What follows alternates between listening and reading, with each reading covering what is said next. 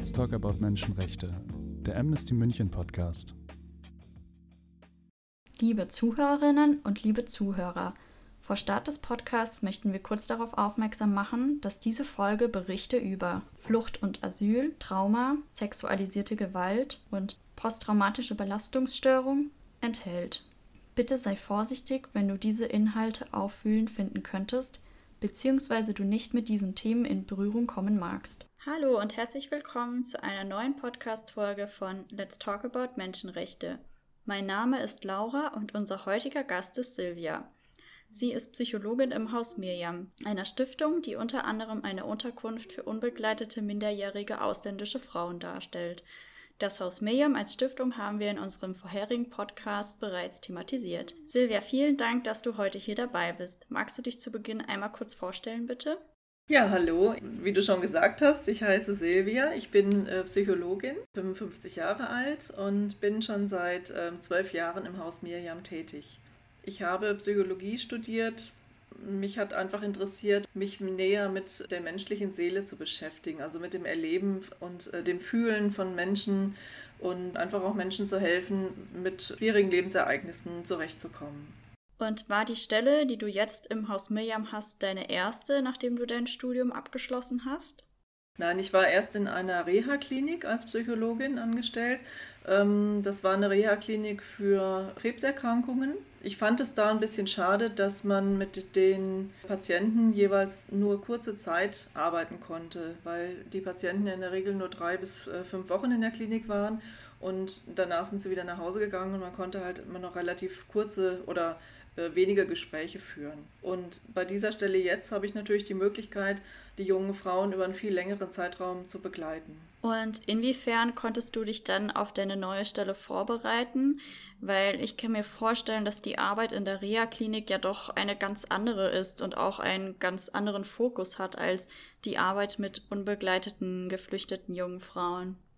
Auf jeden Fall, das sind natürlich ganz andere Arbeitsfelder. Als ich hier angefangen habe im Haus Mirjam, gab es diese Gruppe mit den unbegleiteten minderjährigen Ausländerinnen noch nicht sondern ich bin als Psychologin für alle Einrichtungsbereiche zuständig. Das heißt, ich arbeite mit den Müttern, die in der Mutter-Kind-Einrichtung leben und auch mit den jungen Frauen, die das Berufsförderzentrum besuchen.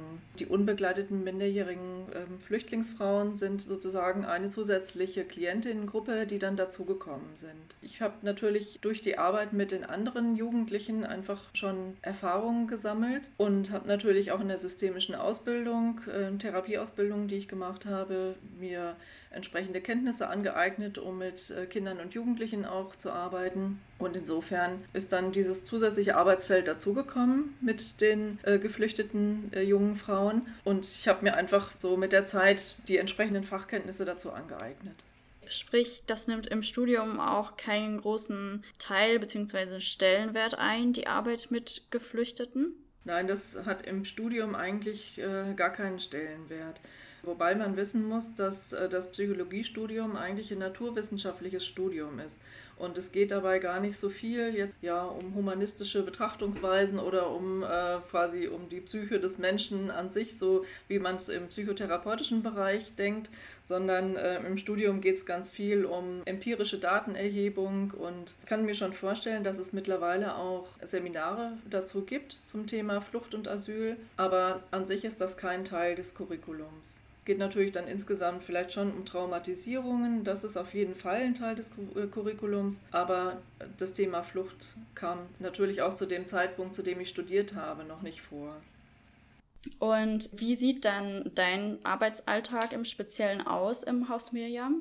Also ich habe häufig regelmäßige Termine mit den Klientinnen. Es gibt also einen bestimmten Klientinnenstamm, die regelmäßig zu mir kommen zur Beratung oder zur Therapie.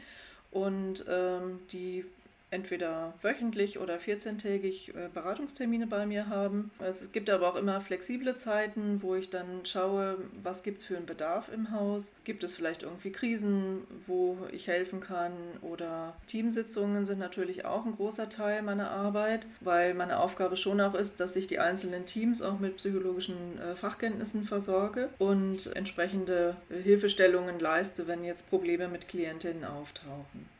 Also ja, wenn das möglich ist, sprachlich, dann haben auch die Mädchensitzungen bei mir. Zu Anfang ist es ja häufig so, dass es so eine gewisse Sprachbarriere gibt. Und da macht es relativ wenig Sinn mit einer psychologischen Beratung, weil man natürlich dann auch gerade noch erstmal schlecht über Gefühle sprechen kann. Also bei der Sprachvermittlung geht es ja erstmal um die alltäglichen Basics und die Fähigkeit, darüber zu sprechen, wie man sich fühlt oder was so intrapsychisch passiert, kommt natürlich erst später.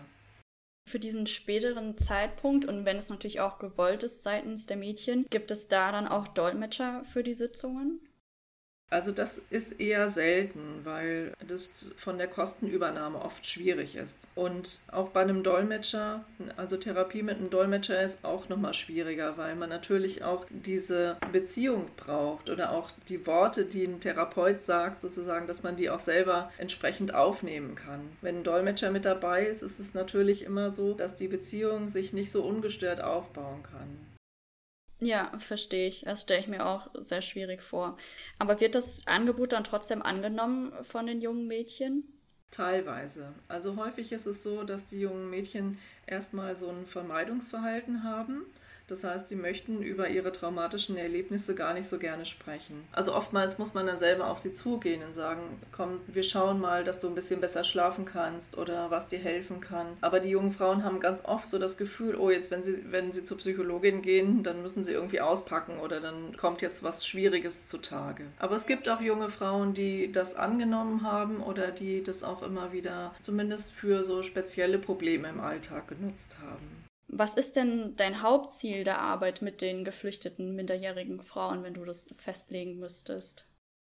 Also mein Hauptziel ist tatsächlich, das Team zur Verfügung zu stellen oder dem Team äh, die entsprechenden Kenntnisse zur Verfügung zu stellen und das Team zu coachen um den jungen Frauen in der heilpädagogischen Wohngruppe ein sicheres Umfeld zu bieten. Also bei den jungen geflüchteten Mädchen ist es so, dass so eine Traumabearbeitung eigentlich noch gar nicht dran ist, sondern die brauchen erstmal so eine so eine Basissicherheit. Und diese Basissicherheit können sie tatsächlich mehr im Alltag gewinnen und nicht so sehr in psychologischen Gesprächen, sondern da geht es tatsächlich darum, dass die jungen Frauen erleben, okay, ich bin hier sicher, hier gibt es keine Bedrohungen in dieser Gruppe, ich habe hier genug zu essen, ich bekomme Kleidung zur Verfügung, ich habe Geld, hier gibt es Leute, die sich um mich kümmern, wenn ich äh, ein Bedürfnis habe.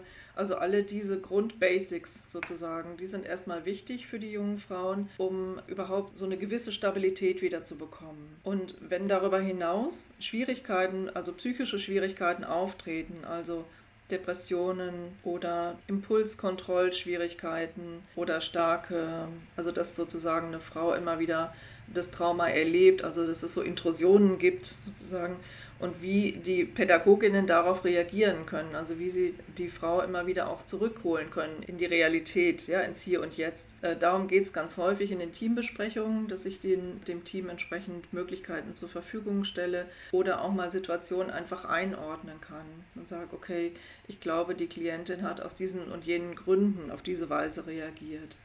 Okay, sprich, du hilfst wahrscheinlich jetzt auch im Speziellen dem Team aus der heilpädagogischen Gruppe, wo die geflüchteten Frauen noch unterkommen. Also ich kann mir vorstellen, dass da auch ein großer Redebedarf, nenne ich es jetzt einfach mal, bei den Mitarbeiterinnen herrscht, weil die erleben das natürlich auch alles mit und bekommen auch viel mit von den Mädchen. Da ist bestimmt auch einiges, was verarbeitet werden muss. Ja, also das Thema Psychohygiene sozusagen ist schon auch ein großer, hat einen großen Stellenwert dass man schaut, wie kann man selber mit dieser Arbeit umgehen, kann man dafür eine gute Selbstfürsorge leisten und zum anderen ist es einfach wichtig zu schauen, wie kann man mit Alltagssituationen umgehen. Also wenn die Klientinnen halt Belastungen zeigen oder in Alltagssituationen sehr emotional reagieren, dann ist es meine Aufgabe zum Beispiel den Kolleginnen dann zur Verfügung zu stellen, wie sie in solchen Situationen mit den Klientinnen gut umgehen können, ja, wie sie reagieren können, um den Klientinnen zu helfen. Du hast ja jetzt mehrmals auch das Wort Trauma genannt. Könntest du uns das einmal definieren, was man darunter versteht? Also unter Trauma versteht man ein Erlebnis, das für die allermeisten Menschen mit einer sehr großen Verzweiflung und einer Hilflosigkeit und einem Ohnmachtsgefühl verbunden ist. Und das können ähm, Gewalterfahrungen sein zum Beispiel, aber auch äh, andere Erfahrungen, die mit einer Leb Lebensbedrohung zusammenhängen also auch Naturkatastrophen, oder natürlich auch äh, Vergewaltigung würde zum Beispiel auch darunter zählen, ja, als Gewalterfahrung. Und ähm, es muss nicht so sein, dass der Person das selber zustößt, sondern es gibt auch Traumatisierungen dadurch, dass man bei anderen Menschen mitbekommt, dass sie lebensbedrohlich oder dass ihr Leben bedroht ist. Und was würdest du sagen, sind die traumatischen Erlebnisse von den geflüchteten Mädchen? Also zum einen ist natürlich dieser Bindungsabbruch zu Personen aus dem nahen Umfeld. Häufig ein traumatisches Erlebnis, weil diese jungen Frauen natürlich jetzt auch noch nicht in dem Alter sind, in dem sie so autark leben können. Weitere Traumatisierungen sind häufig, also natürlich auch Gewalterfahrungen, die sie selber gemacht haben, auch sexuelle Gewalt, aber auch natürlich, dass sie beobachtet haben, wie Menschen vielleicht im Bürgerkrieg sterben oder wie andere Menschen vielleicht auf der Flucht äh, ums Leben kommen oder selber natürlich, dass sie lebensgefährliche Situationen erleben auf der Flucht. Okay, verstehe. Du hast ja auch eben das Wort Traumafolgestörung oder posttraumatische Belastungsstörung benannt. Wie äußert sich dann sowas? Und was würdest du sagen, unter welchen psychischen Problemen oder Belastungen leiden die jungen Mädchen? Bei der posttraumatischen Belastungsstörung ist es so, dass es Symptomgruppen gibt. Also zum einen ist es oft so, dass häufig Albträume, Flashbacks oder Intrusionen, das heißt Traumaerinnerungen, drängen sich auf, ohne dass die Betroffenen das kontrollieren können. Es gibt auch die Symptome der Übererregung, das heißt, dass Personen dann häufig Schlafstörungen haben, Konzentrationsstörungen, so eine motorische Unruhe oder eine innere Anspannung haben. Die Betroffenen haben oft so eine ständige Hab-Acht-Stellung, weil sie immer das Gefühl haben, das könnte wieder passieren, ich muss aufpassen, was um mich herum passiert, dass ich nicht wieder überfallen werde oder so. Und es kommt oft zu Panikattacken oder schnell wechselnden Gefühlen. Und es gibt halt diese Symptomgruppen der Vermeidung. Das heißt, die Personen möchten eigentlich gar nicht über das Trauma sprechen, die möchten eigentlich allen Reizen, die sie an das Trauma erinnern können, aus dem Weg gehen und ziehen sich dann manchmal auch zurück. Manche nutzen auch Alkohol oder Drogen, um sich irgendwie irgendwie zu betäuben oder Menschen entwickeln insgesamt so eine emotionale Empfindungslosigkeit. Und diese Symptome insgesamt müssen nicht alle bei jedem da sein, aber das sind so die Hauptsymptome von der posttraumatischen Belastungsstörung. Daneben gibt es auch häufig äh, depressive Erkrankungen oder depressive Verstimmungen, dass die jungen Frauen nur wenig Antrieb haben häufig unter Stimmungsschwankungen leiden. Dann gibt es den Bereich natürlich der Schlafstörungen. Also das ist ja auch ein großer Komplex oder Symptomkomplex der Belastungsstörungen generell. Ähm, Schlafstörungen in dem Sinne, dass die Mädchen häufig Schwierigkeiten haben einzuschlafen oder vielleicht auch nachts aufwachen mit Albträumen zum Beispiel. Oder einfach ähm, sozusagen immer wieder auch äh, aufdrängende Bilder nachts haben. Was wirklich eher im Vordergrund steht, sind Impulskontrollstörungen, dass die jungen Frauen mit Stresssituationen oft ähm, dann nicht gut umgehen können, wegen dieses geringen Stresstoleranzfensters, was die Personen haben. Und dann kommt es häufig zu, auch manchmal zu aggressiven Reaktionen oder wenn es eine ganz starke, also wenn eine ganz starke Triggersituation ist, also wenn äh, traumatisches Material angetriggert wurde bei der Person, kann es auch zu so einer Erstarrung kommen oder sogar zu Trancezuständen. Häufig sind äh, die jungen Frauen dann auch in so einem Zustand, dass sie hyperventilieren und dann quasi wie in so eine Art Trance geraten. Und das sind natürlich dann so ganz spezielle Belastungssituationen, also wo so belastetes Material dann äh, an die Oberfläche kommen. Aber so im Alltag stehen eigentlich mehr so die depressiven Störungen im Vordergrund, manchmal auch Angststörungen und halt äh, diese Impulskontrollstörungen. Und was mich noch interessieren würde, ob Sie auch unter Essstörungen leiden? Essstörungen sind eher selten. Es gibt junge Frauen, die horten gerne ein bisschen Essen, weil sie das Gefühl haben, okay, jetzt habe ich erstmal was und äh, muss so ein Gefühl von drohendem Mangel ausgleichen. Aber ansonsten sind Essstörungen eher nicht so ausgeprägt, die stehen nicht so im Vordergrund. Was machst du oder beziehungsweise was machst du gemeinsam mit dem Mädchen, um dann Trauma verarbeiten zu können, wenn sie diese Sitzung eben annehmen, also dieses Angebot annehmen? Es gibt verschiedene Boden in der Traumaberatung und der Traumatherapie, die zu einer Stabilisierung führen können. Es gibt zum Beispiel Übungen, wie die Klientinnen lernen können, diese aufdrängenden Erinnerungen zu kontrollieren, indem sie die wie auf einer Leinwand sehen und sozusagen die Helligkeit verstellen können, den Ton verstellen können. Also diese Bildschirmtechnik zum Beispiel, das übe ich dann mit den Frauen, dass sie das Gefühl haben, okay, wenn da jetzt irgendwie Bilder auftauchen in mir, so ungewollt vor meinem inneren Auge, dass ich mir vorstelle, äh, ich sehe die auf einem großen Bildschirm und ich kann das Programm wechseln oder ich kann das äh, einfach stumm stellen und kleiner werden lassen oder so. Also da kann man mit den Klientinnen so ein bisschen rumspielen, ja, dass sie das so ein bisschen für sich nutzen können. Es gibt auch andere Übungen, wie zum Beispiel der innere sichere Ort, also dass sie so eine Imaginationsübung für sich nutzen können, auch häufig, um besser schlafen zu können, ja, dass sie so in sich selbst so einen inneren Ort finden, in ihrer Fantasie, in dem sie ganz sicher und geborgen sind. Also es gibt so verschiedene Übungen, mit denen man den Frauen zu mehr innerer Stabilität verhelfen kann. Was würdest du denn sagen, was spielt es für eine Rolle, dass die Mädchen alleine getrennt von der Familie, weit weg von zu Hause sind? Da fällt sicherlich ein wichtiger Schutzfaktor weg. Denn ähm, so stabile und hilfreiche soziale Beziehungen sind einfach ein wichtiger Schutzfaktor, um traumatische Erlebnisse verarbeiten zu können. Und auch gerade hilfreiche Bindungserfahrungen in der Kindheit sind da ein wichtiger Faktor für einen Resilienzfaktor. Und ähm, die jungen Frauen haben dann natürlich oft die Notwendigkeit, hier erstmal neue Beziehungen zu finden. Das ist auf jeden Fall erstmal eine ganz große Herausforderung, nicht nur wegen der Sprachbarriere, aber natürlich auch. Und das Problem ist, dass traumatisierte Menschen sich häufig immer schon ein Stück weit innerlich stigmatisiert fühlen. Das heißt, sie haben immer das Gefühl, sie sind anders als andere. Und junge Frauen, die jetzt natürlich aus einem ganz anderen Land hier nach Deutschland kommen, haben natürlich dann nochmal das Gefühl, sie sind anders als andere.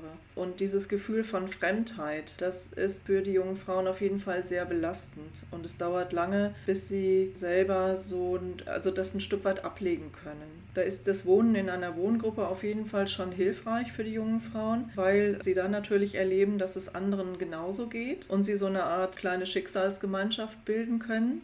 Und wir haben in der Vergangenheit immer schon die Erfahrung gemacht, dass die jungen Frauen sich gegenseitig unglaublich gut stützen können, weil die natürlich gegenseitig sehr genau wissen, wie sich das anfühlt, was das entsprechende Mädchen gerade durchmacht. Du hast auch jetzt eben das Wort Resilienz verwendet. Könntest du uns das einmal noch definieren, damit wir alle auf demselben Wissensstand sind. Also Resilienz ist sozusagen eine Fähigkeit von Menschen, mit belastenden Lebensereignissen umzugehen. Und ähm, Resilienz kann sich aus unterschiedlichen Bereichen speisen. Das kann zum einen eine Temperamentsfrage sein oder auch die Frage, ist jemand eher optimistisch veranlagt, aber ja. genau auch so eigene Fähigkeiten, die man hat, eigene Stärken, auf die man sich berufen kann. Auch das gehört zur Resilienz. Okay, also wie eine psychische Widerstandskraft sozusagen. Ja, genau. Und würdest du sagen, dass ein sicheres Umfeld oder auch ein Stück weit eine Integration dann in dem neuen Land, in dem man sich dann befindet, schon auch den Heilungsprozess der Mädchen dann auch fördert? Ja, es fördert auf jeden Fall den Heilungsprozess und man darf natürlich nicht vergessen, dass die Mädchen in diesem Alter sowieso in einem Identitätsfindungsprozess sind. Also alle jungen Frauen ja, die so im Jugend- und Erwachsenenalter sind, haben natürlich als Entwicklungsaufgabe so eine eigene Identität zu finden. Und da haben die jungen geflüchteten Frauen natürlich noch eine zusätzliche Entwicklungsaufgabe, weil sie so eine ganz eigene Identität noch finden müssen. Und die Integration in die Gesellschaft oder in eine Gemeinschaft, in der sie sich wohlfühlen und in der sie das Gefühl haben, angekommen zu sein, ist ein ganz wichtiger Faktor für die Identitätsbildung und auch für den Heilungsprozess. Du hast ja gesagt, um nochmal auf den Anfang zurückzukommen, dass du vorher in einer Reha-Klinik mit onkologischen Patienten gearbeitet hast, richtig? Inwiefern würdest du denn sagen, unterscheidet sich die Arbeit zu deiner jetzigen Arbeit und inwiefern prägen vielleicht auch die kulturellen Einflüsse der Mädchen die, die Arbeit, die du hast? Das ist schwierig, diese zwei Stellen zu unterscheiden, weil das so ganz unterschiedliche Arbeitsgebiete sind. Das eine ist natürlich so der klinische Bereich, der so natürlich ärztlich-medizinisch ausgerichtet ist und wo der Bereich Psychotherapie so mehr, eigentlich mehr so ein Randgebiet ist. Und in der Jugendhilfe steht natürlich auch die pädagogische Betreuung im Hauptfokus, aber es geht einfach mehr darum, junge Menschen auf ihren Weg zu bringen. Und ich finde, das Haus Miriam bietet unglaublich viel kulturelle Begegnungsmöglichkeiten. Schon alleine natürlich durch die jungen geflüchteten Frauen, die einfach ihre kulturellen Besonderheiten mitbringen und die wirklich manchmal erstaunlich sind. Und sozusagen die ersten geflüchteten Mädchen äh, zu uns kamen, gab es ganz witzige Situationen, wo ich selber ein Stück weit überrascht war. Ich kam irgendwann mal in die Küche drüben und dann saß eine junge afrikanische Frau auf dem Boden und hatte eine Schüssel und alle möglichen Backutensilien neben sich äh, stehen und war auf dem Boden dabei, einen Teig zuzubereiten. Und das sind natürlich Sachen, die man normalerweise niemals erlebt bei uns in Deutschland und wo äh, nochmal so klar wurde, welche unterschiedlichen äh, kulturellen Wurzeln da so aufeinanderprallen. In dem Zusammenhang finde ich auch noch interessant, dass natürlich Erklärungsmodelle für psychische Störungen sind natürlich auch sehr kulturell unterschiedlich. Und häufig ist es ja so, dass man in der Psychotherapie zum Beispiel auch eine Psychoedukation vornimmt. Das heißt, dass man den Betroffenen auch erklärt, wo ihre Symptome herkommen, was das für Symptome sind, dass das jetzt zum Beispiel zu einer posttraumatischen Belastungsstörung dazugehört. Und bei den jungen geflüchteten Frauen war das häufig so, wenn die aus Ländern kommen, in denen es so ein gewisses magisches Denken gibt, dann haben die ein ganz anderes Verständnis von Erkrankungen. Und dann heißt es eher, die ist vom Teufel besessen oder die hat einen Dämon in sich oder so. Und es war dann manchmal auch sehr schwierig, mit den jungen Frauen psychologisch zu arbeiten, nach unserem Verständnis, weil sie einfach ein ganz anderes Verständnis von psychischen Erkrankungen oder von psychischen Geschehnissen haben. Und je nachdem, je nach Erklärungsmodell hat man natürlich auch ganz andere Ideen, was man machen kann, um ein bestimmtes Symptom zu bewältigen. Ja, glaube ich. Und konnten die sich dann auf, ich sag mal, unsere Sichtweise einlassen? So wie wir das in Deutschland sehen? Häufig nicht. Oder wenn dann nur mit einer sehr langen Zeit. Aber das waren oft äh, die Frauen, die jetzt nicht so viel damit anfangen konnten, zu mir zu kommen zum Beispiel. Da war es dann eher wieder meine Aufgabe, mit dem Team zusammen zu überlegen, wie können sie mit dieser jungen Frau umgehen oder wie können sie, was können sie tun, um ihr auf eine bestimmte andere Weise zu helfen es bringt ja dann auch nichts, wenn man versucht, einem anderen Menschen seine eigene Sichtweise ein Stück weit aufzudrängen. Also das hilft ja dann auch nicht und fördert dann ja auch nicht den Heilungsprozess. Genau, das ist das Problem. Ne? Und die wollen sich natürlich ja. auch ernst genommen fühlen in ihrer Sichtweise. Und es braucht dann einfach eine ganze Weile, bis sie vielleicht auch andere Sichtweisen zulassen können. Und wie entwickeln sich die Mädchen dann meist während der Therapie? Also das ist natürlich sehr individuell. Es gibt Mädchen, die hatten größere Schwierigkeiten. Da haben wir auch Kinder- und Jugendpsychiater mit dazugezogen, weil es vielleicht auch eine medikamentöse Therapie notwendig war. Und andere Mädchen konnten aufgrund des stützenden Umfelds in der Wohngruppe und aufgrund der Strukturen, die sich hier jetzt gebildet haben, also Schulbesuch, Integrationskursbesuch, Ausbildung, diese Mädchen konnten eine ganz gute Entwicklung machen und konnten dann auch tatsächlich gutes neues Leben aufbauen.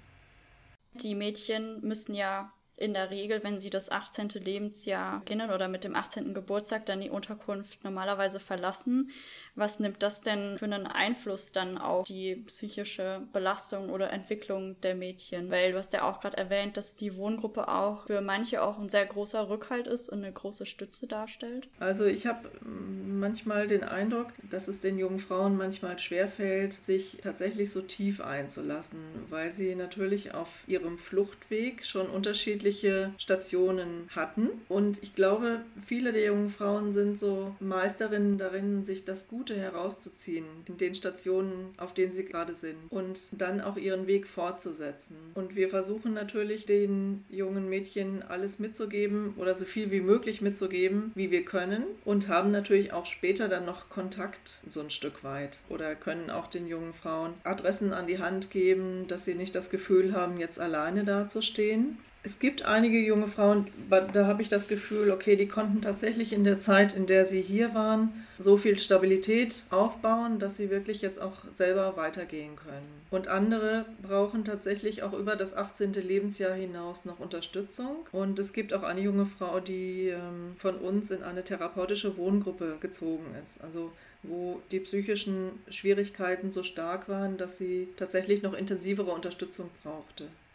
Es ist also auch sehr wichtig, dass die Mädchen Anschluss bekommen an eine Nachbehandlung, wenn das notwendig ist, beziehungsweise natürlich auch gewollt ist. Genau, ja, also dass sie Zugang haben zu Beratungsstellen zum Beispiel, natürlich auch Psychotherapeuten, wenn sie äh, zu einem späteren Zeitpunkt nochmal stärkere psychische Schwierigkeiten entwickeln. Das ist ja bei Traumatisierungen immer so, dass es ein geringeres Stresstoleranzfenster gibt. Das heißt, die Traumatisierungen wirken sich so aus, dass Menschen äh, mit alltäglichem Stress vielleicht weniger gut umgehen können, weil der innere Stress, der schon durch die Traumatisierung entsprechend entstanden ist, relativ hoch ist. Und insofern kann natürlich, selbst wenn das Trauma selber jetzt relativ gut bewältigbar ist, können zu einem späteren Zeitpunkt im Leben nochmal Schwierigkeiten auftauchen, wenn sich der Stress insgesamt im Alltag erhöht. Also wenn eine Ausbildung begonnen wird oder tatsächlich, wenn nochmal die junge Frau auszieht, in eine eigene Wohnung wechselt und dort einigermaßen selbstständig zurechtkommen muss, dann kann es schon sein, dass auch dann noch psychische Störungen sich nochmal deutlicher zeigen oder entwickeln. Und dafür ist auf jeden Fall auch eine Nachbetreuung notwendig oder auch wichtig. Das muss nicht bei allen jungen Frauen so sein, aber sicherlich bei vielen. Und 2015, das ist ja das Jahr der Flüchtlingskrise gewesen in Deutschland und überall war ja Hilfe nötig. Also ich weiß nicht, ob du vielleicht auch von deinen Kolleginnen oder Kollegen weißt. Ich kann mir vorstellen, dass der Bedarf da einfach immens war an psychologischer Betreuung. Konnte man den damals überhaupt decken oder denkst du, man kann ihn heute überhaupt decken? Also ganz ehrlich, es ist auch für unsere anderen Klientinnen schwer, einen Therapieplatz zu finden. Und insofern denke ich nicht, dass man, dass da der Bedarf überhaupt gedeckt ist. Andererseits muss man schon bedenken, dass nicht jeder, der ein traumatisches Erlebnis erlebt hat, auch eine Traumafolgestörung entwickelt. Häufig ist es so, dass Menschen über genügend innere Ressourcen verfügen oder auch Schutzfaktoren haben, die dazu führen, dass sie ein Trauma auch alleine bewältigen können. Und bei den Personen, die vielleicht eine posttraumatische Belastungsstörung entwickeln, da ist es schon so, dass die Personen oder jetzt, wenn wir jetzt von Jugendlichen sprechen, also jetzt bei den jungen Frauen, jetzt bei uns in der Einrichtung, da ist es so, dass da tatsächlich erstmal so eine ganz grundlegende Stabilisierung im Raum steht. Traumabearbeitung oder Traumabewältigung bedeutet im ersten Schritt tatsächlich Stabilisierung erreichen. Und diese Traumakonfrontationsphase, die kommt viel, viel später. Und viele junge Frauen würden das vielleicht erst irgendwann im Erwachsenenalter tun, wenn überhaupt. Wenn sie aber merken, okay, ich kann ganz gut mit diesem Trauma leben und ich fühle mich einigermaßen stabil im Alltag, dann kann es auch sein, dass so eine Traumatherapie mit Konfrontationsphase gar nicht notwendig wird für die Person. Und haben grundsätzlich alle Schutzsuchende jetzt, wenn sie in Deutschland ankommen, das Recht, sage ich mal, oder erfüllen die die Voraussetzungen, Zugang zu bekommen zu einem Therapieangebot? Also wahrscheinlich ist auch das hier wieder das Problem von Angebot und Nachfrage, dass die Nachfrage viel größer ist als das Angebot. Genau. Es ist natürlich schon so, wenn jetzt eine behandlungsbedürftige psychische Erkrankung vorliegt, dann haben natürlich alle Menschen hier bei uns im Land das Recht auf eine Behandlung. Das Problem ist tatsächlich, dass es nicht genügend Therapieplätze eigentlich in diesem Bereich gibt. Und die Mädchen, wenn die hier ankommen, stellen die ja sozusagen einen Antrag auf Registrierung in Deutschland und müssen dann ja auch das ganze Asylverfahren durchmachen. Und früher oder später kommt es dann ja auch zu einer persönlichen Anhörung. Und meines Wissens nach müssen die jungen Frauen auch im Rahmen dieser Anhörung dann ziemlich detailliert schildern, was passiert ist, also die Fluchthintergründe, wie die Flucht abgelaufen ist. Und warum würdest du sagen, ist es so wichtig, dass man im Rahmen von Asylverfahren den psychischen Zustand eines Menschen berücksichtigen muss und sollte. Das ist aus mehreren Gründen wichtig. Zum einen ist es so, dass, man, dass sich traumatische Erinnerungen verändern können. Also ähm, gerade wenn die schon ein Stück weit zurückliegen, kann es sein, dass sich die Betroffene gar nicht mehr so genau erinnert. Also Trauma bedeutet auch häufig, dass es eine gewisse Amnesie gibt. Das heißt, dass äh, die Personen die Geschehnisse gar nicht mehr in so einen zeitlichen und logischen Zusammenhang bringen können. Und das wird natürlich dann manchmal angekreidet, weil sich die Schilderungen vielleicht nicht logisch ergeben oder vielleicht auch widersprüchlich sind. Und an der Stelle ist es auf jeden Fall wichtig, dass darauf Rücksicht genommen wird, dass traumatische Veränderungen auch solche Widersprüche erzeugen können in den Schilderungen. Und das Schildern von traumatischen Erlebnissen kann natürlich in dem Zusammenhang auch eine Retraumatisierung bedeuten, gerade weil in diesem Umfeld bei der Anhörung natürlich jetzt, da geht es ja nicht darum, wie sich die Person gefühlt hat, sondern es geht darum, ist das logisch, kann das wirklich sein? Also es gibt immer einen gewissen Zweifel dabei und für die Betroffenen ist es unglaublich schwer,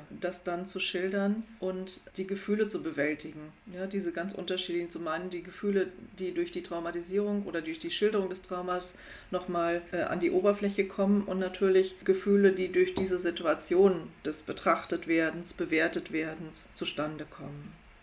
Ja, das stelle ich mir auch sehr schwierig vor, gerade mit dem Schlagwort einer möglichen Retraumatisierung. Wenn man dann nochmal alles aufarbeitet, nochmal alles aussprechen muss, sich nochmal alles vor Augen führen muss. Inwieweit werden die Mädchen denn hier auf so eine persönliche Anhörung vorbereitet oder kann man einen Menschen überhaupt auf so eine Situation vorbereiten? Also die Vorbereitung ist schon schwierig. Also man kann natürlich schon mit der jungen Frau vorher besprechen, welche Fragen dort kommen können und äh, dass sie sich selber versucht, nochmal ins Bewusstsein zu rufen, wie ihr Fluchtweg war. Und ansonsten ist es einfach wichtig, den jungen Frauen zu signalisieren, du bist nicht allein, du bist, du wirst begleitet von uns. Und wir schauen gemeinsam, dass du da gut durchkommst. Ich glaube, das ist so mit das Wichtigste, was man den jungen Frauen mitgeben kann, dass sie so eine gewisse Stabilität im Hintergrund vielleicht erfahren können.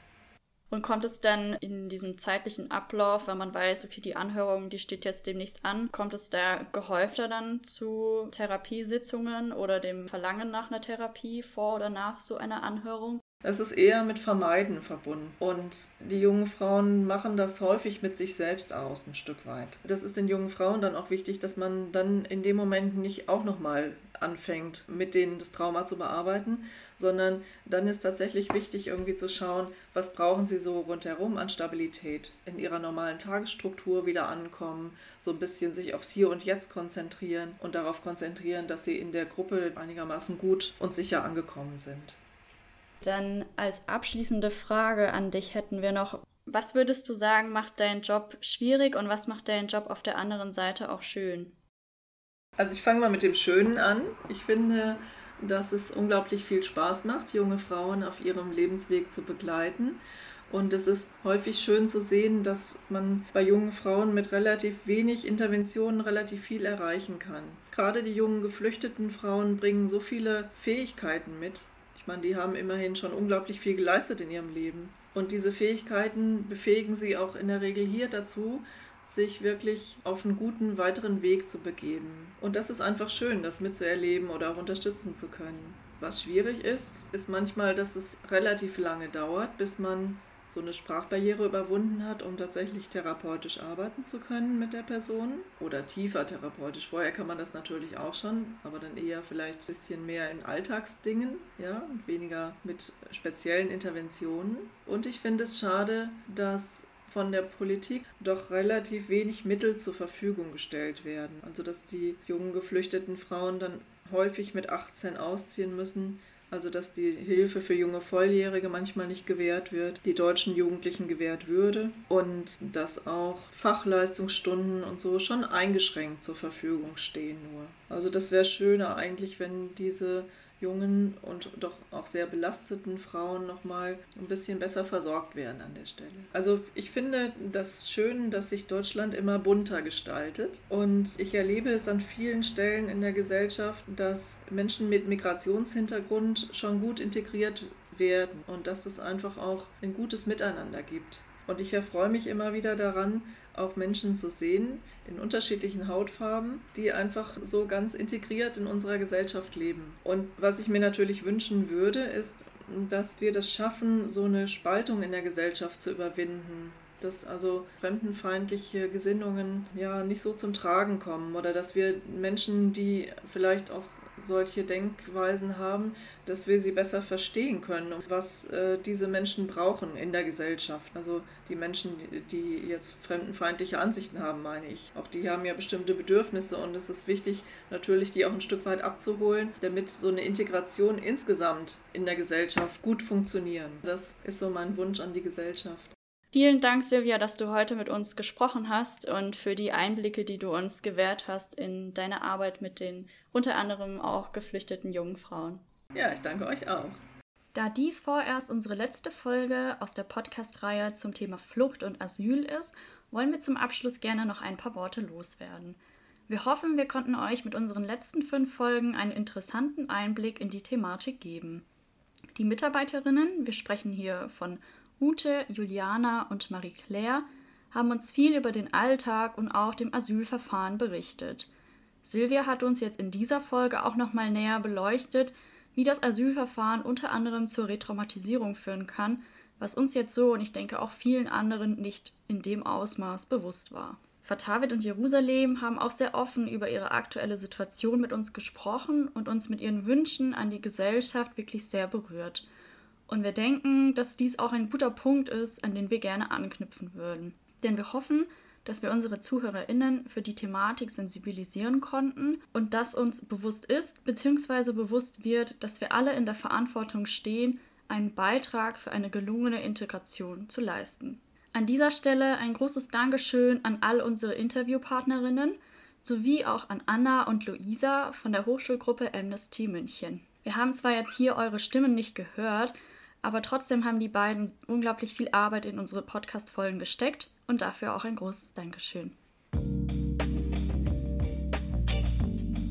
Musik Jakob von Lauer Münchhofen.